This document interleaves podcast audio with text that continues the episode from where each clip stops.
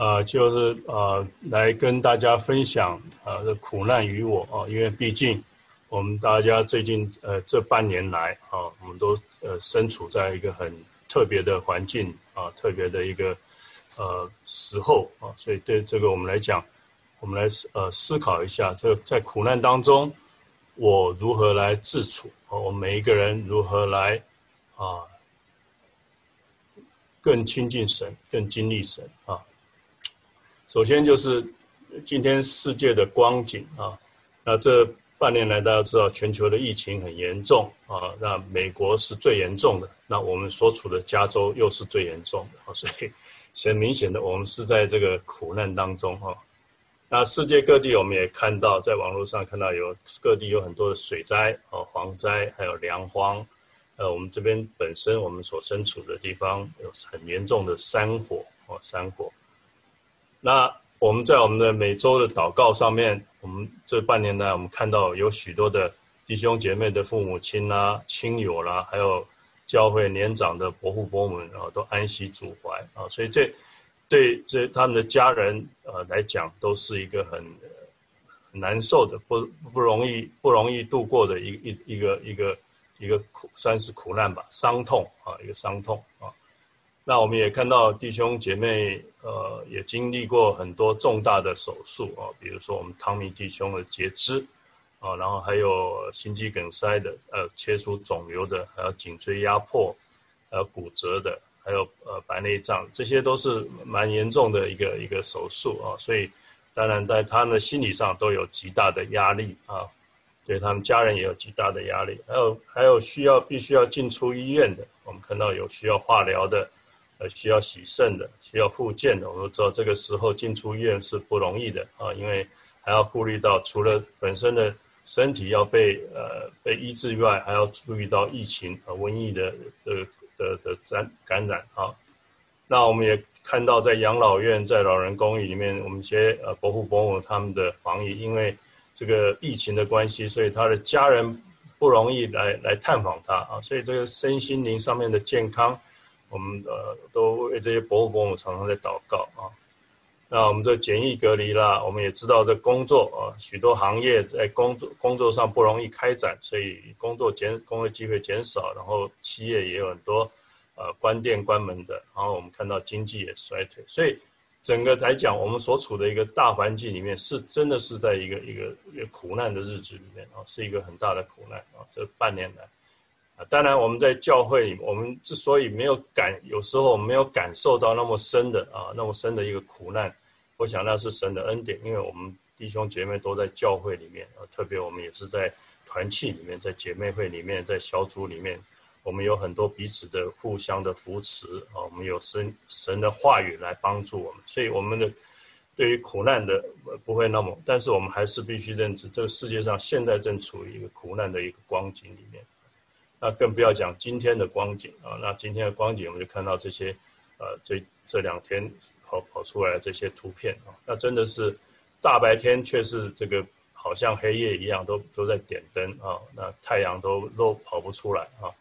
那这个旧金山呃大桥啊，我们看到这些图片，所以这个是我们今天的光景，很明显的，我们是在一种很奇特、很不一样的一个苦难的环境，所以我们就来思考苦难啊，思考。首先，我们思考苦难啊，那我们看到这个呃约伯记里面，我们来思考一下这个话啊，他的妻子对他说：“你仍然持守你的纯正，你弃掉神吗？”啊啊，对不起，我把稍微，啊，你弃掉神吧。那约伯却对他说：“你说话像愚顽的妇人一样。哎，我们难道从神那里得福，不也受祸吗？”啊，所以从约伯的这句话来讲，我们看到，我们从神那里得福。就好像什么，在我们顺顺利的日子里面，在我们蒙福的日子里面，我们想到有神。可是当我们受祸的时候，我们就把一切什么就归咎给神，说神啊你在哪里？或者是说神啊你为什么不管我啊？所以，我们从神那里得福，不也受福吗？在约伯的他的思想里面，他想到这一切事情上都有神的存在，都有神的参与，神都在我们的身边，他看着我们蒙福，看着我们受祸，所以这样子来想的话，约伯的心态是不是比较健康？就像约伯他的妻子，他说：“现在你你自己。”你所遭受的这么大的一个灾难，遭到这么大的一个苦难，你干脆把神弃掉吧，啊，那就好像什么？就好像啊，那些拜假神的人啊，拜偶像的人，他们在呃，我们知道这个是常常发生的啊，他们在这个呃这个乐透乐透在台湾啊，乐透开奖的时候，他们就去就拜神拜佛，可是等到。乐透一开奖，我们就看到在乐色桶里面丢了很多偶偶像啊，这就是世人对于神的一个观念啊，他把神认为是说这个神是要为我所用啊，这个神是要要服务我的，所以我希希望蒙福的时候，你就这个时候要祝福我，没有的话，我就把你弃掉啊。所以，但是在约伯的心里面，他却很清楚。我们的我们的事实上，我们的人生是在神的掌握之中，我们的人生是在神的旨意当中，所以，我们从神手里得福，不也受祸？所以，在他认为，苦难也是人生的一部分。那其实不只是我们的基督基督的信仰里面，基督的福音里面是这样，是人生的一部分。其实，在我们世上啊。结婚的这个誓言也可以看得很清楚。这结婚的誓言，我们常常听到，这不只是在呃牧师在证婚的时候会讲这句话，会跟他们 confirm 这句话。即使在呃这个公共的律师呃公共的那个证婚证婚场所，他们也会问问这些新人这句话：说无论是顺境或是逆境，富有或贫穷，健康或疾病，成功或失败，啊等等等等。其实他讲的就很清楚。在你的未来的日子里面，在你的人生里面，你有可能是顺境，但是也有很有可能是逆境。逆境就是什么？就是苦难。富有或贫穷，贫穷就是苦难；健康或疾病，疾病就是苦难。所以，苦难很明显的，大家都应该要晓得是什么？是人生的一部分。那如果苦难是我人生的一部分，那我应我我的心情、我的心态面对苦难的时候是怎么样子的呢？啊，所以这个就是我们呃可以思考的事情。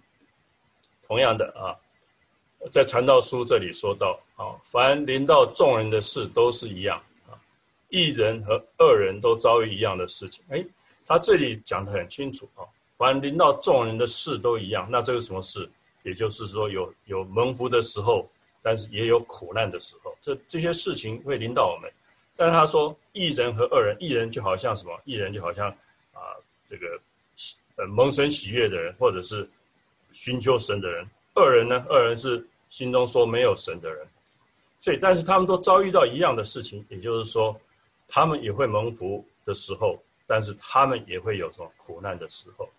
好人、洁净人和不洁净人，洁净人、不洁净人，就好像洁净人他很注意到自己的生活起居，很注意到自己的健康；不洁净的人，好像就是。生活邋遢，不不不管什么事，但是他们所遭遇的事情也都是一样啊。献祭的人与不献祭人，就好像说一个人很遵守礼节啊，在宗教仪式上他非常的遵守，一点都不可以犯错。不不献祭的人，就好像呃呃这个随随随便便啊，呃爱爱读经不读经都都都好，但是他们都遭遇一样的事情。好人如何，罪人也如何，起誓的如何，怕起誓的也如何。所以都告诉我们，临到众人的事都一样。所以很明显的，我们必须要认识到，苦难是人生的一部分啊。那我们对于苦难在我们人生中发生的时候，我们是什么样的心态，就变得这个就很重要。因为我们就像约伯一样，他就可以坦然的面对，因为这是人生的一部分，这不是我凭什么事情做什么事情可以避免的。当苦难临到临到的时候，我可以坦然面对。当然，我们还下面还会继续讲。除了我们认识到这这是人生的一部分，我们还有其什么这样的事情，可以让我们在苦难中更经历神。好，所以这是很重要的。同样，我们看到一个例子，卓牧师在几个礼拜前他提到这个呃先知以利亚的事情。那先知以利亚他是一个很成功的呃一个一个一个神的仆人啊，他曾经在呃在山上面对着这个巴利的呃四百五十个先知假先知，他跟他们一起的呃一起的比赛，以至于他胜了他们啊，那是他属灵生命非常奋心的时候。可是当当他遇到听到那个呃那个王后也喜别给他的一个一个一个威胁之后，他的灵命马上衰弱到一个地步。他说：“以利亚见这光景就起来逃命。”所以对他既然会起来逃命，表示什么？这是苦难临到他了啊，大难临头了。所以他就跑跑跑跑跑到旷野，走了一日的路程，来到一棵罗藤树下，就坐在那里怎么样求死？所以他甚至在遇到苦难的时候。他甚至会求死，所以这里像上面所说的，一人和二人都遭遇一样的事情，所以甚至一个像以利亚这么伟大的一个先知，这么一样的一个艺人啊，这么一样追求神、服侍神的一个仆人啊，当他遭遇苦难的时候，他甚至会到求死。他说：“耶和华罢了，求你取我的性命。”所以我们看见，不管怎么样。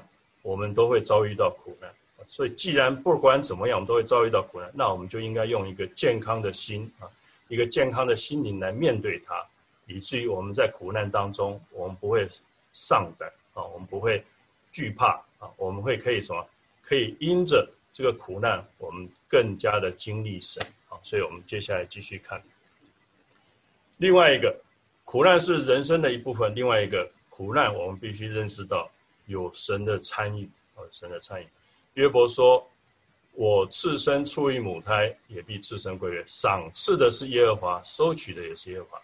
赏赐是什么？赏赐就是我们蒙福的时候，或者是我们出生的时候，我们的父母受到神的一个赏赐，这是耶，这是神所赐给我们的产业，这是赏赐的。”所以，我们出生的时候是一个大家很欢乐的时候，是一个蒙福的时候。我成功的时候是一个很蒙福的时候，这是赏赐的是耶和华。我赞美神，因为神赐给我这么大的福分。但是收取的也是耶和华。收取是什么？收取就是苦难，就是我遭遇到不顺利的时候，我甚至我生病的时候，甚至我失去生命的时候，收取神把我的生命收回去，收取的也是耶和华。所以我们必须这时候约伯说。耶和华的名是应当称颂，所以不止赏赐的时候是称颂神，在苦难的日子的时候，我们也要称颂神。所以这个是帮助我们，帮助我们认识到，在苦难，神也在当中，神也有在参与啊。所以圣经对约伯来讲，说对约伯的一个考评论是在这一切事上，约伯并不犯罪，也不以神为愚妄啊。就是说，他认识到。在苦难当中，神也在我的身边，神也在看着我们，神也在，神就看我们有没有体会到，神有没有在帮助我。所以，但是我们至少知道，苦难的时候有神的参与。诗篇三十四篇里说：“一人多有苦难，但耶和华救他脱离这一切。”所以，一人多有苦难，这个是一个很让我们很不容易了解的。为什么一人？一人是追求神的人。一人是神所喜悦的人，为什么他要多有苦难？哎，这值得我们多多思考，多思考。但是重点在后面一句：但耶和华救他脱离这一切。所以，我们一方面思考，一人也是多，也是有苦难，甚至他是多有苦难。那这是为什么呢？那但是呢，神救他脱离这一切。所以我们至少我们要认知一件事情：神在苦难当中，神有他的参与，有神在参与这件事。所以这对我们的在苦难当中有什么帮助呢？所以这也是我们要思考的一个问题。如果我认识到在苦难当中，我知道神也在看着我，神也在我的身边，神也在我的前面领导我，那你的心情会有什么样子的改变面对苦难，你有什么样子的呃态度的改变啊？所以这个是非常重要的。诗篇十一篇里说：“耶和华试验一人。”哇！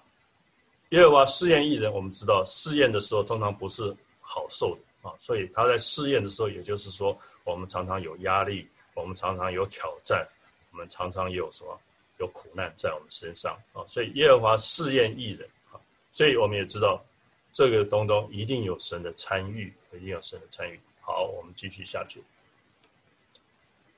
真言书里说，哦，这是从另外一个角度来看啊。我儿，你不可轻看耶和华的管教。换句话说，耶和华的管教就好像有点有点像苦难在我们的身上，有有可能是神在管教我啊。不可厌烦他的责备啊，所以神的责备，也许我们正在受受到神的管教，受到神的责备啊。所以这个苦难当中，我们要了解有神的参与啊。因为耶和华所爱的，他必责备，正如父亲责备所喜爱的儿子。我们知道，我们做母亲的。在对看到我们的孩子做错事情，或者是做一个危险的事情，我们会怎么样？我们会忍不住要责备他，要管教他，要把他指正，对不对？那这对孩子来讲是一个苦难，或是一个痛苦，或是一个甚至会受到责打啊。那他觉得很不舒服。但是这时候，我们记得父亲责备所喜爱的儿子，母亲责备所喜爱的孩子，这个都是什么？出于爱。啊，所以说耶和华所爱的，他必责备。所以这样推想起来，我们就知道，在苦难当中，如果是来自于神的管教，那我们的心会有什么样子的改变？我们的心会有什么什么样不同的态度来面对这个苦难，面对这个神的管教、神的责备？希伯来书也讲得很清楚，因为主所爱的，他必管教。哇，那换句话说，当我们在被管教，他又鞭打管所收纳的儿子。又当我们在遭受鞭打的时候，这时候我们的心情是什么？我们是怨恨呢？我们是愤怒呢？我们是反抗呢？还是我们会会体会到神的爱？那这对于我们在苦难当中就有很大的不，呃，很大不同的不同的呃结果，对不对？当我知道我的父母在打我的时候，是因为他爱我，那这个打在我们的身上就会觉得怎么样？我们就会比较容易接受。我们就比较不容易那样子的愤怒，我们就比较容易怎么样？容易认识到、经历到神啊，因为神是爱我的，所以这个对我们了解到在苦难当中有神的参与，这个是相当重要的一件事情啊。对于我们的呃经历走过这个苦难的路是有很大的帮助。那另外一个，我们看到这是。在耶稣的时候，有个天生瞎眼的人，所以他门徒从门徒的观眼观点来看，他就说这人是生来是瞎眼的呢，是谁犯了罪？所以他们希望找出这个罪的源头啊，这也是一个很很好的态度，就是找出这个问题原因啊。但是耶稣从不同的角度来看，耶稣看到这个是一个什么？是一个荣耀神的。他说要在他的身上显出神的作为来。所以换句话说。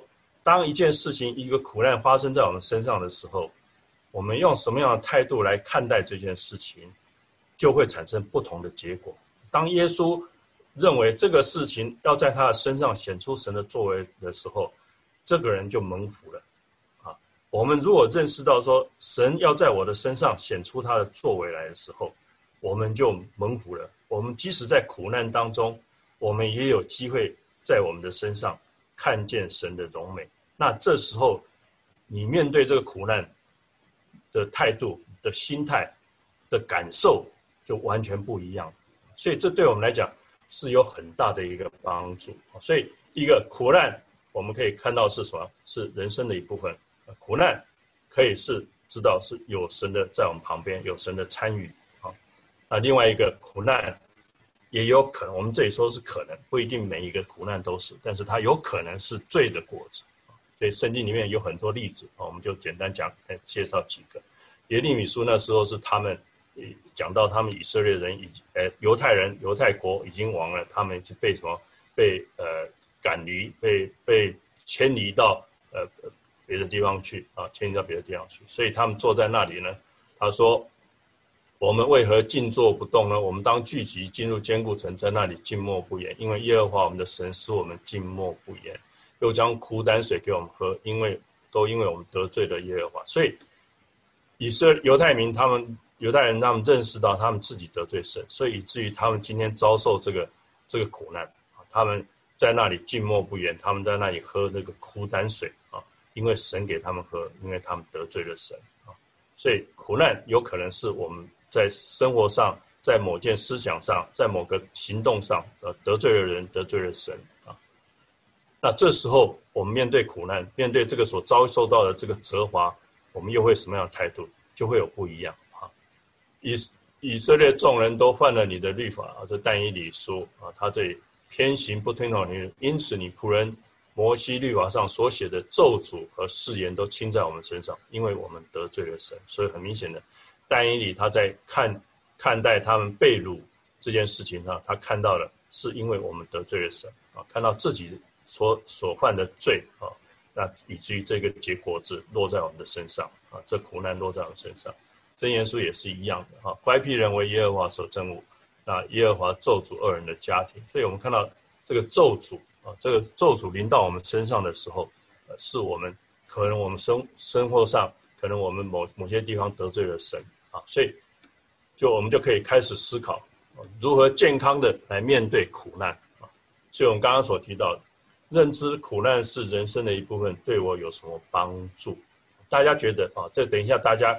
啊，在分组的时候，你可以再继续继续讨论，继续分享啊。认知苦难是人生的一部分，对我有什么帮助？我是不是就可以比较什么坦然面对？我是不是就可以？因为既然是人生的一部分，我要做什么？刚刚讲过，一人跟二人都是面对遭遇同样的事情。诶，他他呃这个呃呃呃赏赐的是耶和华，收取的也是耶和华。那这个都是人生的一部分。那对我会面对苦难的时候。我是不是就更能够坦然？我既然能够坦然面对的话，我是不是就能够比较不会那么苦涩？不会那么苦读，我就能够啊健康的来面对它啊，正面的来面对它。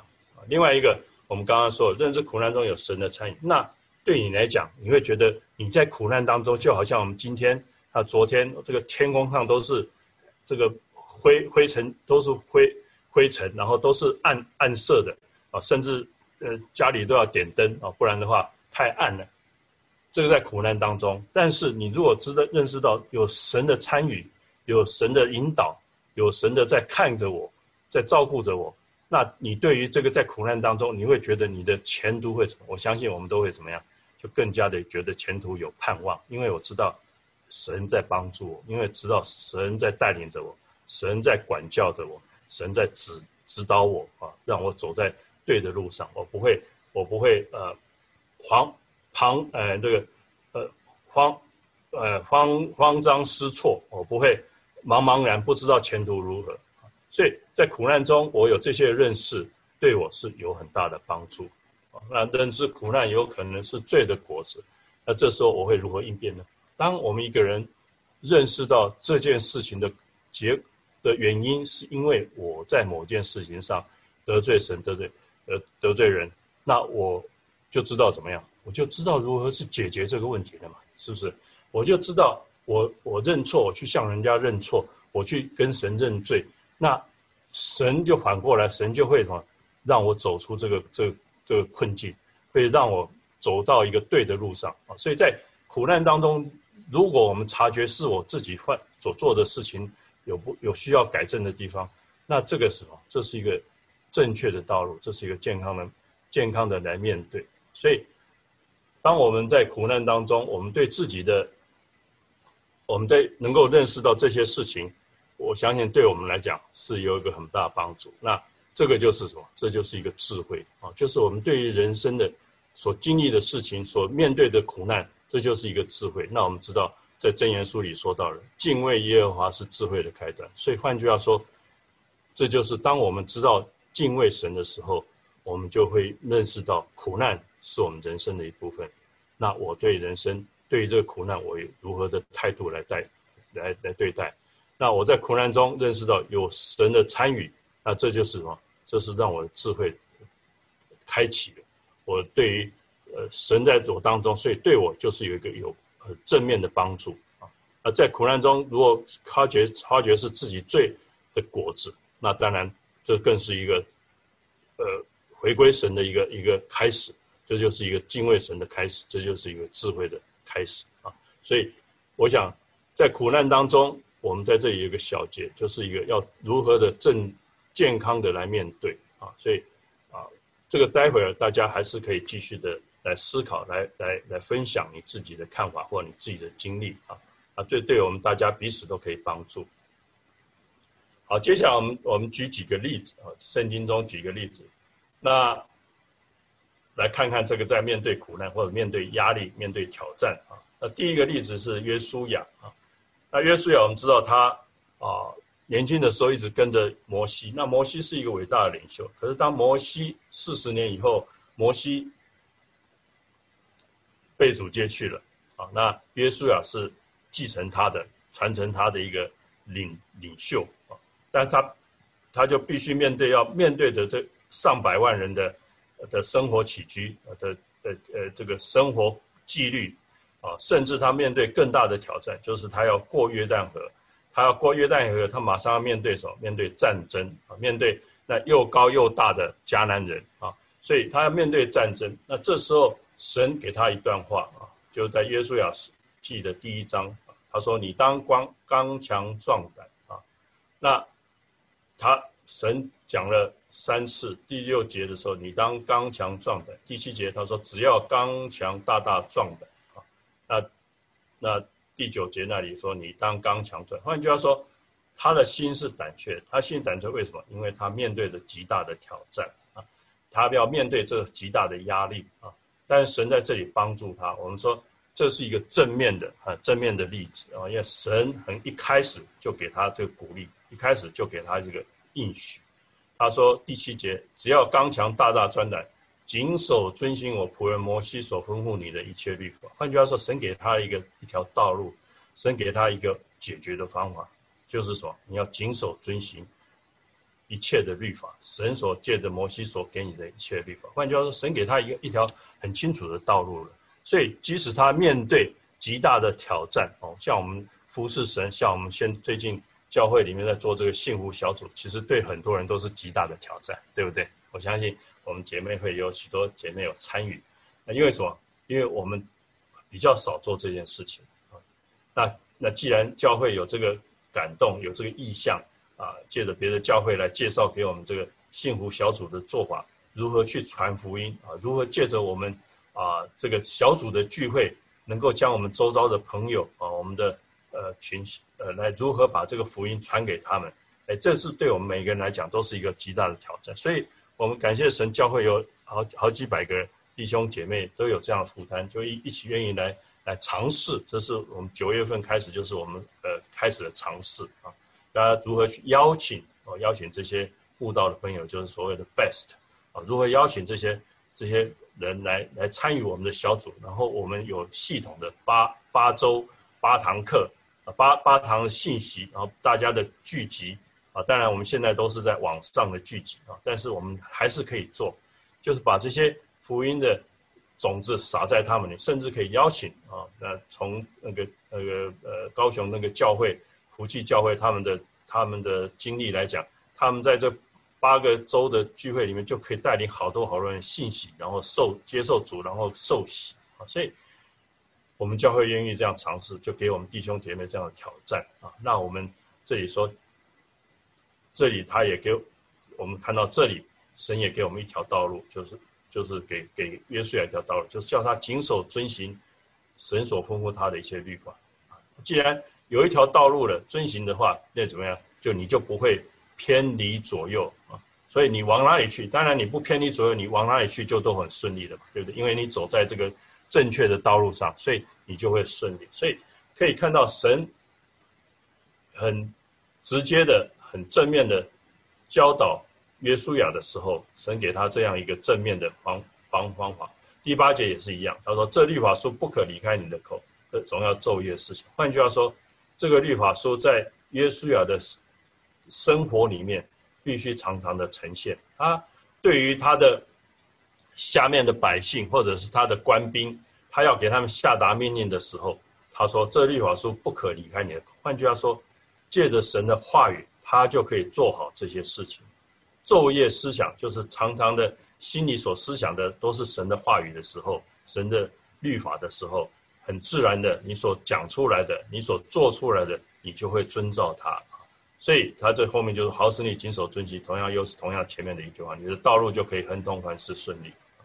所以我们看到神在这里是一个正面的，当他，呃，当他帮助约书亚来面对他人生的第一个大挑战的时候，神给他一个条路，然后给他一个正面的指示，让他知道如何的来做。那我们也知道约书亚做得很好啊，所以他那里最后他神又给他一个应许，就是说耶和华你的神与你同在，必定与你同在啊。所以神的同在，我们认识到在苦难中啊，在压力压压力的之下。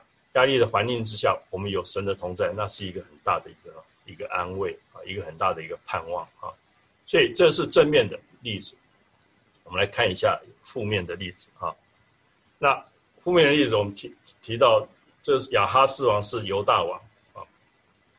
那犹大王的光景是怎样？那亚呃犹大王亚哈斯王的时候，呃北国的呃北面，他的北面犹大国，他是犹大王，所以。犹大的北面是有一个以色列国，以色列王叫做比加。那在以色列在上面还有另外一个国，就是亚兰国，亚兰王利逊啊。所以这两亚兰王利逊跟以色列王比加都来欺负这个犹大国，所以亚哈斯王在那之后他遭遇到极大的困难，他有很大的苦苦楚。那亚哈斯王没有去寻求，没有没有去寻求耶和华神啊。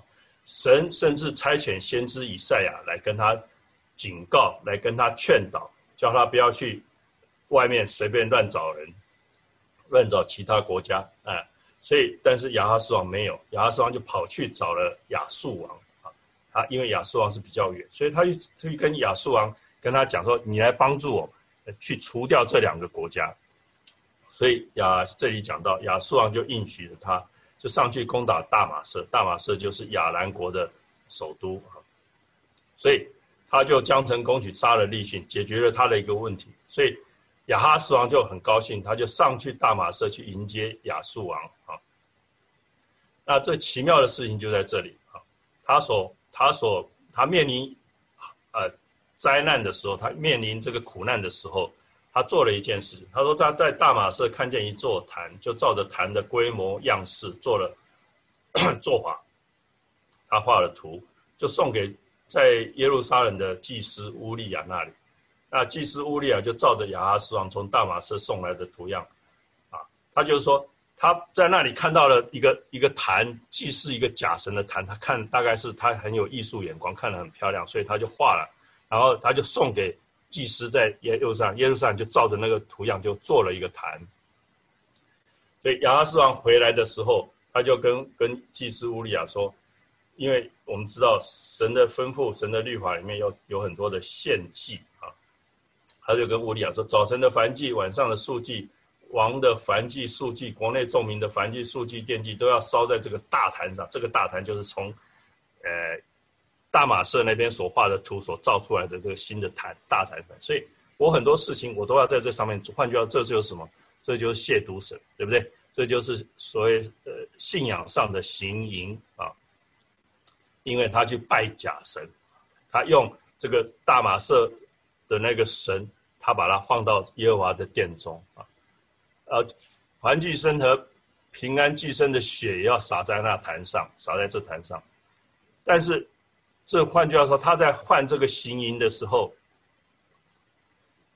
拜假神的、拜偶像的这个行淫的时候，他又说了什么？他说：“只是同谈，我要用以寻求问耶和华。”啊，那这个是一个他自己信仰上的一个混乱啊。所以亚哈斯王就是一个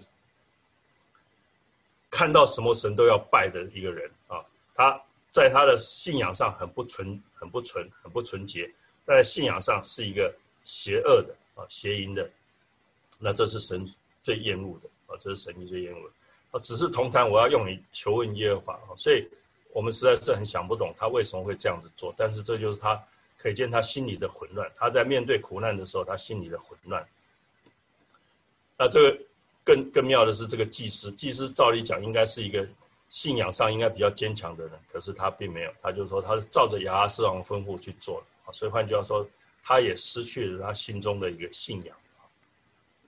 那我们看到圣经上对亚哈斯王的一个一个评论啊，就是，对，这就是我们要小心的啊，要戒慎。这亚哈斯王在极难的时候，这是在历代之下所造，越发得罪耶和华。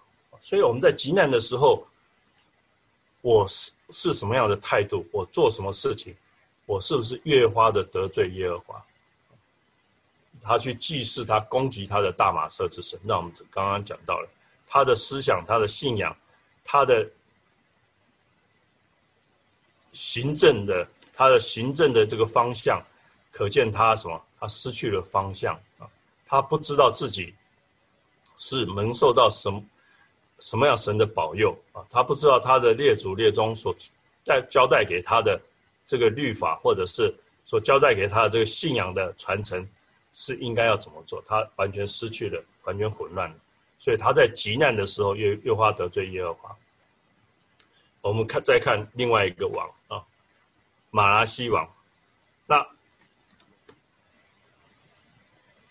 亚哈斯王是马拉西王的祖父，他们是祖孙的关系。他们中间的那个做爸爸的中间的一个是是一个呃犹太国的。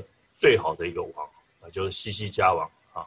那这个这是一个事实，我们也很难很难解释啊。但是祖父的亚哈斯王是这样子的一个一个一个呃，是得罪耶和华的一个王。马拉西王呢，马拉西王是一个在在圣经上其他地方有给他评论，他是一个最恶的王啊，是犹大国里面最最恶的啊。换句话说，是一个非常神不喜悦的王。但是，当马拉西马拉西王，我们这里看到啊，在历代史上这里有有记载，马拉西引诱犹大和耶路撒冷居民，以至于他们行恶比耶和华在以色列面前所灭的列国更甚啊。所以在其他地方会讲到，他是一个最最邪恶的，因为其他王所行的没有比他更恶啊。那还做了很多的事情，让他的孩子惊火，就是被被火烧哈，等等啊，拜假神。所以耶和华。借着先知警戒马拉西和他百姓，他们确实不听，所以马拉西哎，所以耶和华使亚述王的将帅来攻击他们。那就说，前面在他祖父亚哈斯王所发生的事情继续下来了啊，因为亚哈斯王就好像吴三桂一样，引清兵入关，就一下子这亚述王就打到亚兰王，又打到以色列王，现在是打什么？来打犹大啊，所以。耶和华使亚述王将帅攻击他们，就用牢钩勾住马拉西，所以这是一个很羞辱的啊，就把用铜链锁住他，带到巴比伦去了。所以马拉西怎么在极大的苦难当中，对不对？那当然他是行恶，所以神的惩罚，这都是很容易理解。但是不可思议的事情发生了，这个马拉西王他跟他的祖父有一个不同的地方啊，就是我们这里要学习的。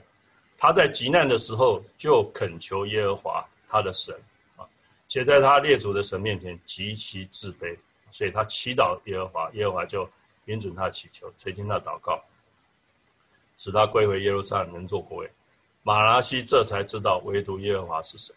所以，即使像马拉西是这样一个恶的王，可是他在极难的时候，他想起了他祖宗的教训。他想起了大卫的教训，他想起了摩西的律法，他说他在极难的时候恳求耶和华他的神，他在他神面前就极其谦卑，极其自卑。这是给我们一个出路啊！我们虽然不至于像马拉西那样的恶，可是我们也会遭遇极难，我们也会有苦难的时候。可是我们在这个时候，我们的态度是像他的祖父越发得罪耶和华呢，还是？像马拉西这样子，在他神面前自卑，向神祷告，所以这是很重要。一个在苦难的时候，你如何面对这个苦难，会带给你不同的结果啊。马拉西这才知道唯独耶和华是神。换句话说，马拉西他有认识到耶和华唯有耶和华是神。那这就是很不一样的，在苦难当中不一样的结果，就看你自己如何。认识神啊，如何经历神，如何在他面前自卑，好，这就是我们在呃圣经上所看到的例子啊。那我想还蛮重要的，就是在苦难当中，我们需要认识神的心意。苦难，我们刚刚刚刚刚刚讲了，有时候是神对神给我们的一个管教，神给我们的一个责责备啊，所以苦难。但是在这苦难当苦难都都不是很舒服的，好，所以我们才会叫它苦难。不管是生病，或者做生意失败，或者是工作没了，或者是怎么样，遭受极大的压力，我们在苦难当中都不是很舒服的。啊，但但是我们如果知道神的心意的时候，我们这个不舒服，我们或者我们失去盼望的时候，就会有不同的结果。就会有不同的心怀意念啊，就让我们能更能够轻易的、更容容易、更容易的来面对这个苦难。耶利米书二十九章那里说：“耶和华说，我知道我向你们所怀的意念是赐平安的意念，不是降灾祸的意念，要叫你们幕后有指望。”耶和华说：“你们在灾难当中，但是我知道我在做什么。”基本上神就是这个意思啊，所以，我们如果相信神，我们如果认识神，我们相信他是公义的，所以他给我们责罚。如果是我们犯罪的话，我们相信他是慈爱的，他一定会想办法来帮助我们。我们相信他是信实的，我们在苦难当中，我们需要紧紧抓住神的应许。那这个时候，我们就要相信神，我们就要了解到神他的心意。他打我是为了什么？是恨我吗？他打我是为什么？是因为他讨厌我吗？不不不，神说不是的。耶和华说：“我知道我向你们所怀的意念是赐平安的意念，啊，不是降灾祸的意念。”哇，这给我们一个很大的安慰，就是我们身处在灾祸当中，对不对？我们现在是正正在苦难当中，是正在感觉到很多的不舒服，感觉到很多的痛苦的时候。神说：“我向你们所怀的意念是赐平安。”换句话说，神在这个灾祸的背后，他有平安的想法，他有把要把平安带给我们的做法，他有这个给我们有一个最后的结果是要赐给我们平安啊！所以要叫我们幕后有指望，就是让我们在苦难当中有一个盼望，在最后这苦难的尽头的时候。给我们一个盼望，就是我们会有平安啊！所以，当我们了解到这个时候，我们走在这苦难当中的苦，走在苦难的路上的时候，我们就对于我们的前途是有盼望，我们的脚步就会走得更稳，走得更有力量，走得更轻快所以，那这我们对于苦难就怎么样，就容易度过了，是不是？所以，了解神、认识神的旨意、认识神的心意是非常重要的。我们不要让自己的心意。就整天就埋在那个苦难当中，我好苦啊！神啊，你在哪里？神啊，你为什么这样子对我？为什么是我呢？Why me？如果我们的心怀念一直在这上面的时候，我们就一直走不开那个，我们又就一直在苦难当中。可是当我们的 认识到神对我们是有个平安的意念的时候，我们有那个幕后的盼望的时候，有指望的时候，我们就怎么样？我们的。就更容易来轻看这个苦难啊，所以我们的心思意念就不再是那么苦了，我们心思意念就会更加的活泼，我们就怎么样？我们就活过来了啊！我们不是死在那个，就是死缠在那个苦难里面跑爬不出来，我们确实能够很活泼的来面对这个啊！所以认识神的心意，对我们来讲是有很大的帮助。哦，对不起，走错了，向方向啊。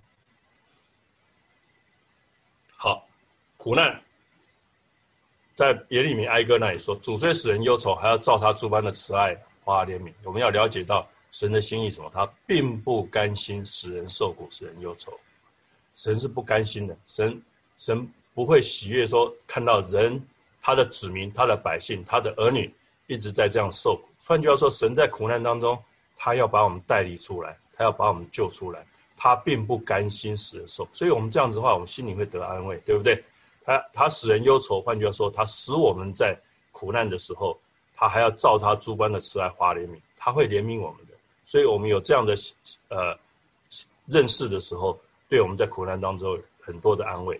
那在想到这里，我们就呃最近呃看到一个在群组里面看到一个一个呃一个呃 video，觉得好玩。大家就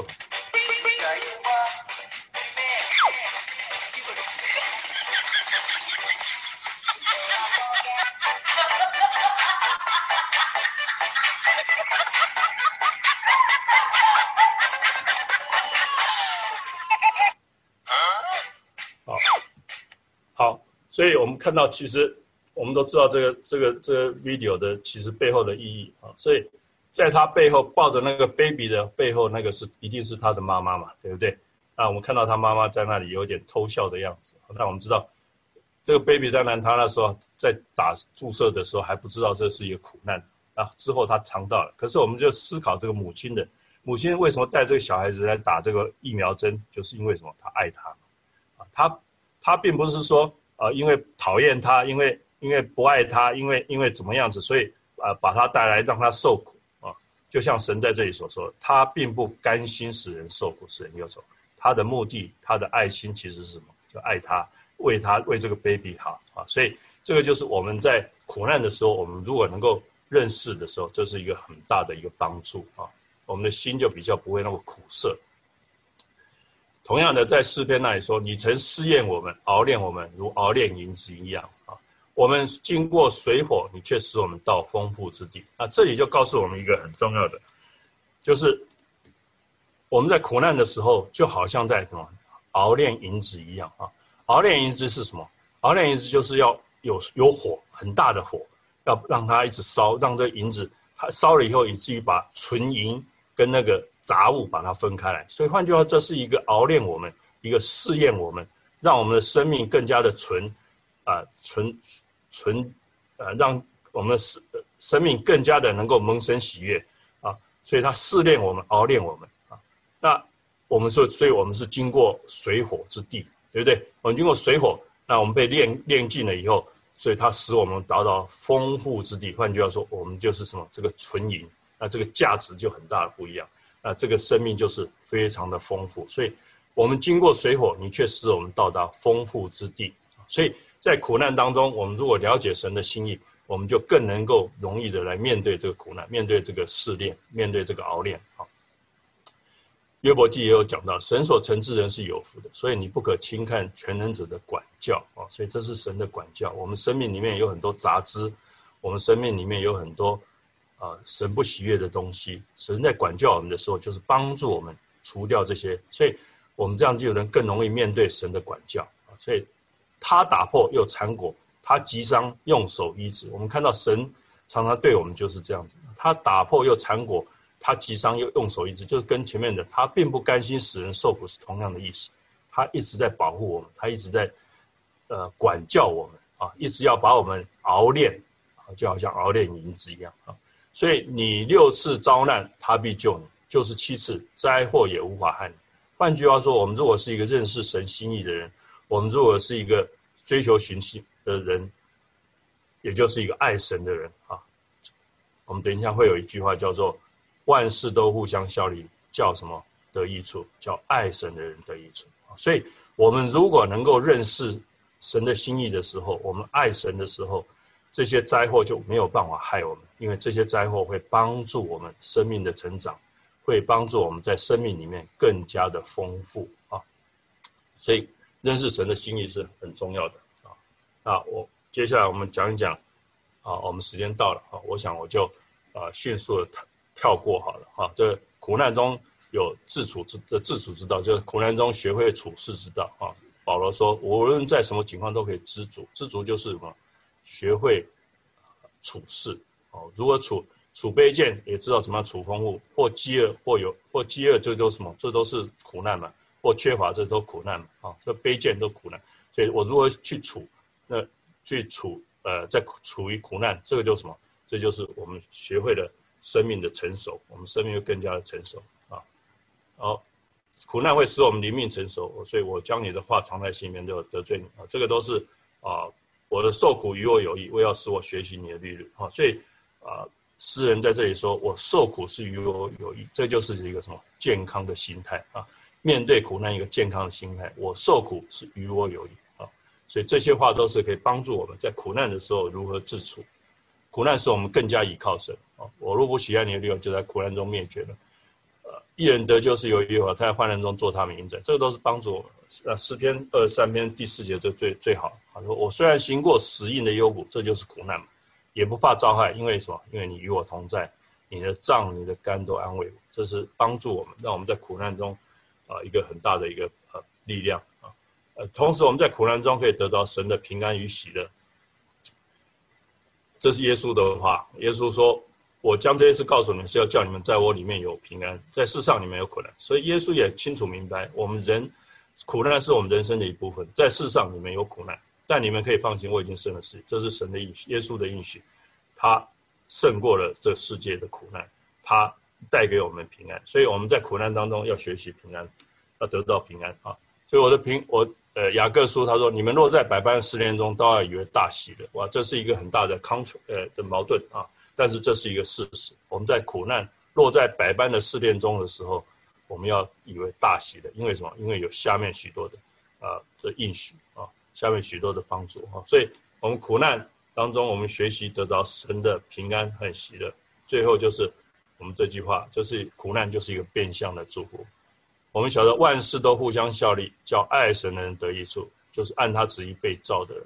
哦，所以万事万事都互相效力。万事是什么？万事就是有成功的时候，有失败的时候；万事就是有顺利的时候，有不顺利的时候；万事就是有有喜乐的时候，有哭泣的时候；万事就是我有伤痛的时候，但是我有啊欢乐的时候。这个都是万事。但是他说万事都互相效力，换句话说，苦难也是互相效力的。但是很重要就是后面这个，就叫爱神的人得益处。谁得到益处？爱神的人。我们就是要要在神的啊话语上多多学习，要在神苦难当中多多体会神的同在，多多经历神啊。这时候我们会经历神的时候，这时候苦难就变成帮助我们的一个助力，苦难就帮助我们更加的成熟。苦难就帮助我们的人生更加的丰富啊，所以这是一个变相的祝福啊。最后就是我们有这这几呃，就刚刚这个前面的四条，我们有请团长也给给大家了哈，就是你们在小组的时候可以分享。那后下面这三条就是我们刚刚在小节的时候有提到的，这个都是大家可以分享的哈。大家选你自己想要分享的来分享。第一个，目前我是我处在苦难中，然后就。可以跟大家分享啊，这也是一个帮助，因为我们刚刚说了，我们都在现在都在苦难当中。那但之所以我们没有觉得那么的压力、那么压迫，是因为我们有常常在教会里面，因为我们常常有在团契小组里面，所以把这个苦难分享出来，对我们是一个很大的帮助啊。我如何面对苦难？我们如果以前有这样经历，我们有好的经历或者不好的经历，我面对苦难啊是怎么样的面对？也许我们可以分享，大家可以彼此的互相。啊，鼓励啊！那我们今天在我们讲了很多的圣经的经文里面，你哪哪一个对你最帮助最大？所以你也可以提出来分享啊！大家都在啊神的话语上多多学习，是对我们面对苦难是最大的帮助啊！未来遭遇苦难挑战的时候，我愿意如何去面对？那这个是我们的今天的学习。如果对你有帮助，你可以可以更加的去思考这样的事情，思考这样子的话语，思考这样的方向啊，以至于你将来面对。苦难那更是轻，说不能说轻而易举了，更加的容易。好，那我想今天我们的分享就到这里。那啊，希望呃，愿神祝福大家。